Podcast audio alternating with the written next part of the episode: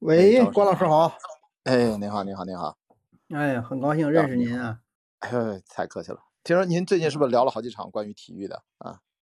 因为我本身平时是做这个，更多是做足球评论员和一些足球的研究，然后呢写过点足球的书，但是呢泛体育的东西也懂一点。然后呢这次这个冬奥会吧，因为冬奥会它不仅仅是专业的项目，然后也有一些泛体育的话题，然后大家就一块儿呃聊一聊。完了呢说这个也是，你像比如说您吧，说这个也比如说是影视圈的，包括一些经经经经济圈的，就是说体育经济啊、体育这个文化，咱们都可以聊。所以呢，就让咱们一起加入这个话题，包括让上面是寿陀老师嘛，寿陀老师的，呃，也这个也一块儿也都聊过。然后那个，所以呢，这个咱们就是是吧？作为呃，从这个冰雪项目来说，反正我呢就是说算是个外行了，只能说为了这个冬奥会做了一些功课。然后咱们从观众的角度，是吧？怎么欣赏这个东西，咱们就聊一聊。听您的，您您您先您先聊您。这不是房主吗？咱们听房主的。哎，没没没，我这应该是您这边比我有经验啊，聊体育。不是，咱们今天聊这个主人公，您有经验啊。咱们今天聊这主人公跟电影有关系啊，这所以您得您得开开呀，听您聊。哎，你说的你说的是这个，呃，苏翊鸣啊，是苏一鸣，他是跟影视有什么关系吗？我还真不知道哎，是吗？那个。呃，《智取威虎山》那个电影里头，他演的小栓子，对，他在里面客串过，演过电影，对吧？他他是一个童星，童星出身的。啊，这是黄老师吗？哎哎，你好，我是呃苏一鸣的，算是一个小粉丝吧。对，那你你你，他不仅仅是出演过这个电影，而且还演过好几部电影。说实话，所以我说这个人就是天生的明星气质。呃，如果说他不从事体育的话，他完全其实可以走上另外一条路，就是走影视影视圈儿。但是呢，他依然觉着呢，还是说走上体育圈儿。当然了，他现在在体育圈儿可以说现在名利双收。以后呢，如果他这个还没十八岁，他完全可以就是再参加一到两次奥运会。等他退役以后呢，以他的形象和成就，自然而然的还再加入影视圈儿。哎呀妈，这人生太完美了！我的天哪，人生赢家呀！我去。对，做体育有。职业就是，如果是做职业运动员啊，的确有运动寿命这么一说。如果他要拿名次啊，拿成绩啊，他要破纪录啊，他要做一些极限性的挑战啊。但是你做影视行业，特别他又是男性，你看的的确国内男性，呃，男演员对比女演员，可能做演员的周期来说。都会更长一点。对，前一阵影视行业的确有讨论过这个话题，就是女性演员为什么年纪稍微大一点，好像能够参与的角色范围就变小了。这个曾经在业内有过讨论啊，所以说孙一鸣应该应该蛮好的。所以他现在他自己好像接受采访说过嘛，说如果呃继续呃参与影视相关的这些拍摄，就会影响到呃滑雪训练。他最后还是选择了呃主要保一头了，给我的感觉是这样。所以也蛮好的，他那，但我觉得大家稍微的逻辑是吧，梳理一下，就应该去做一个让体育竞技的挑战，主要人类极限的这么一个事儿。这个是真的是非常酷的啊，符合现在年轻人的这个这个所追求的吧？我觉得影视这个行业，反正它一直在，你什么年纪，就像刚才是吧，赵老师说的，都能回来继续继续玩，继续搞，继续拍。特别是他又是奥运冠军，现在一块金牌一块银牌了吧？对吧？嗯嗯，他他的赛事应该还没有参加完吧？后面他还有赛事吧？这后面还有一场，还有比还有一场比赛，好像呃，然后我们可以看到，就是今天他最后一跳，他基本上是跳完第一跳和第二跳之后，已经提前锁定了金牌了。呃，如果像粉丝的话，就在期待他在最后一跳第三跳的时候，能挑战一下他自己，能跳个一八九零这样的一个难度。但是他后来选择哦一九八零，后面他还是。选真的选择保守的一个战术，然后决定他说为为接下来无论是下来比赛还是他呃以后他的运动员生涯生涯的一个发展，呃都留下这样的一个我觉得类似于悬念一样的结局。我觉得他这个第三跳挺好的，有人觉得说你你应该挑战呀，就像那个举重啊，在获得世界冠军以后挑战一下世界纪录什么的，其实没必要，为什么呢？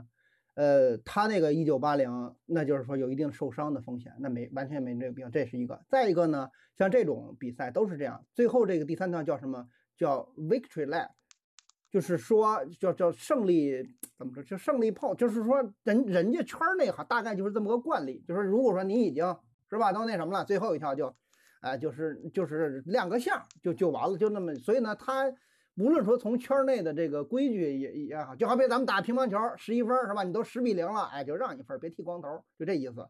所以他呢，无论从圈内的规矩来说，还是说人家那个从保护自己的角度来说，最后就是顺利的完成这么一个一个亮相，我觉得都没毛病，挺好的。我觉得他这个，因为一九八零也只是在他做训练的时候，呃，测试过，然后成功过，也拿过那个测试做成功的这个动作，好像还什么申请了什么吉尼斯纪录啊什么的，因为他是呃内抓板什么的，他有一个特别的一个称呼啊，那个动作。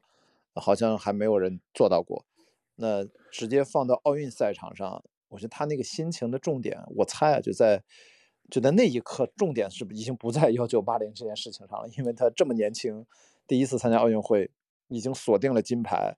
我一般来说，比如像像呃，把它放置到另外一个环境下，如果最后一跳他现在的成绩还是排名第二，他需要搏一下。再去拿这个金牌，我相信他会毫不犹豫的选择幺九八零去冲。嗯，这个是心态完全不定。对他已经，他今天采访也是也是说了这个事儿了，就是这样，他已经做好准备一九八零了，因为。比赛就是这样，你永远不可能说指望着胜利是对手拱手相让的。说我把一切都期待在这个对手失误上，我去拿的，这个他没有。所以说呢，那那他就是已经想好了，对手如果有什么出色发挥，其实那天谷爱凌夺金牌那天也是嘛，谷爱凌的那个动作也是嘛，之前他也是说都没有人知道他能做的，因为谷爱凌说实话，他这三个项目，呃，他拿金牌那盘是是他夺冠几率最小的那块儿。银牌这块呢是正常成绩，就银块这这就今天这块有三成的把握拿金，然后第一天那个只有一成的把握拿金，然后呢，接下来这个 U 型池谷爱凌的 U 型池有六成把握拿金，反而是他拿金把握最大的一块。那么他那一天谷爱凌觉得觉在什么地儿呢？就是那个姐们儿就是一个月前刚做了一个就是世界上只有她能做的动作，然后呢，呃，她完成了，完成了以后呢，她没有想到。谷爱凌也能做，而且谷爱凌是在一个反向做，就是说从从裁判认定的这打分是在自己弱侧，对，自在自己弱侧一方，就是因为那个滑板也好，滑雪也好，它总是有个有人喜欢左脚在前，有人喜欢在右脚在前，对吧？那么你一模一样的动作，对于身位的不同人来说，它的难度系数是不一样的。所以说谷爱凌等于在做同样的动作，却在更高的难度系数上挑战成功了。所以他当时那个亚群当时在那哭哈，然后谷爱凌去安慰他。好多人觉得他是不是没什么礼貌啊？不，其实不是，他当时整个人都懵了，你知道，就觉得这怎么这太不可思议了。我我觉得我已经说，我已经是天花板了，怎么有人在大气层啊？就这个感觉。他好像说是哭他的是吧？父亲刚刚去世啊，在一月份的时候。对，不管怎么说，他的对对对，他的心情是比较比较复杂。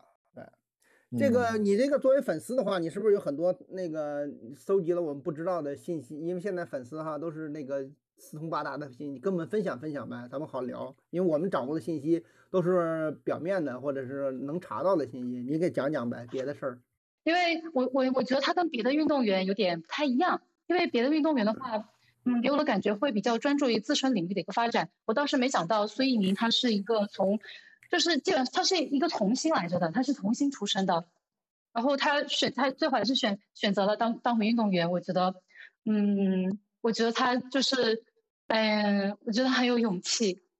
嗯嗯，而呃，他这个从呃滑雪这个爱好是跟他父亲和母亲都是这方面的爱好者，单板滑雪爱好者，这也受一定的家庭影响。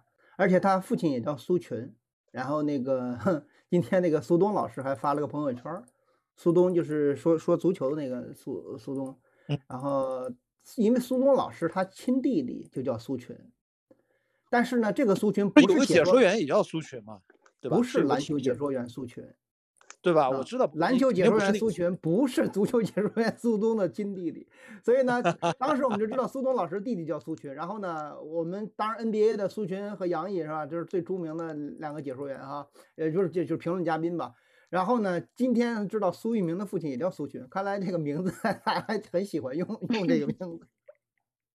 我们现在就已经在短短的过去一分钟，已经知道有三个人叫苏群了。我们都大概知道是谁的人，而且都是都是有点名气的吧？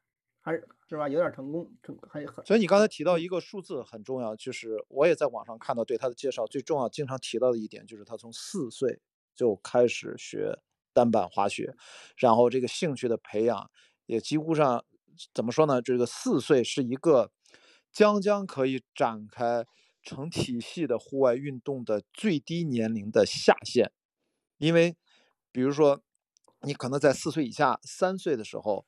你基嗯。本的动作还都做不完整的，比如说去什么商业的机构去做什么课，就三岁往下是没有什么正经的课的，所有的体育项目的班儿，嗯。这是我初步的，我不是那么专业，大概不，您专业啊，关老师，我这今天咱们这个连我还正想请教您这个，因为您除了电影方面，您本身也是个户外运动达人，你正好您给讲讲，因为我们现在都面临教育孩，我教育孩子啊，就是孩子也差嗯。不多就是比较小，因为我孩子现在是八岁，所以就像哦。您说，这您从您的成长经历来看，就我我刚才你讲这个点特别好，比如说几岁开始是怎么样一个运运动，哎，这您您当中讲讲我听听，没事儿，您您讲，就是我刚才嗯讲这个点，就是四岁可能是一个下限，就是我了解很多我很熟悉的越野跑、超马领域的一些顶尖的运动员，他们在年轻的时候其实也是从三四岁开始，但是如果你要正经的训练啊，或者说找教练什么这种带你，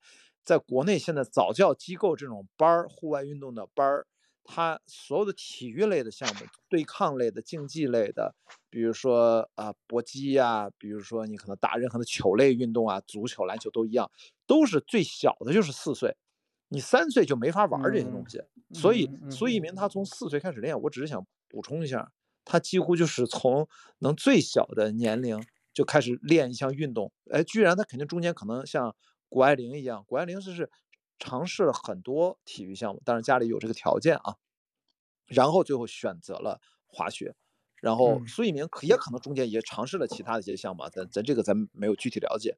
那但是至少他四岁开始学的这个东西，他坚持到了现在十七岁，这已经积累了十几年，所以成为一个世界顶尖高手，那真的是依然要需要十年以上的积累，是一个最低门槛啊，或者说这个是逃不过的。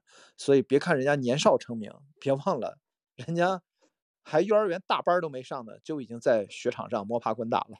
咱也得看到这一点，好吧？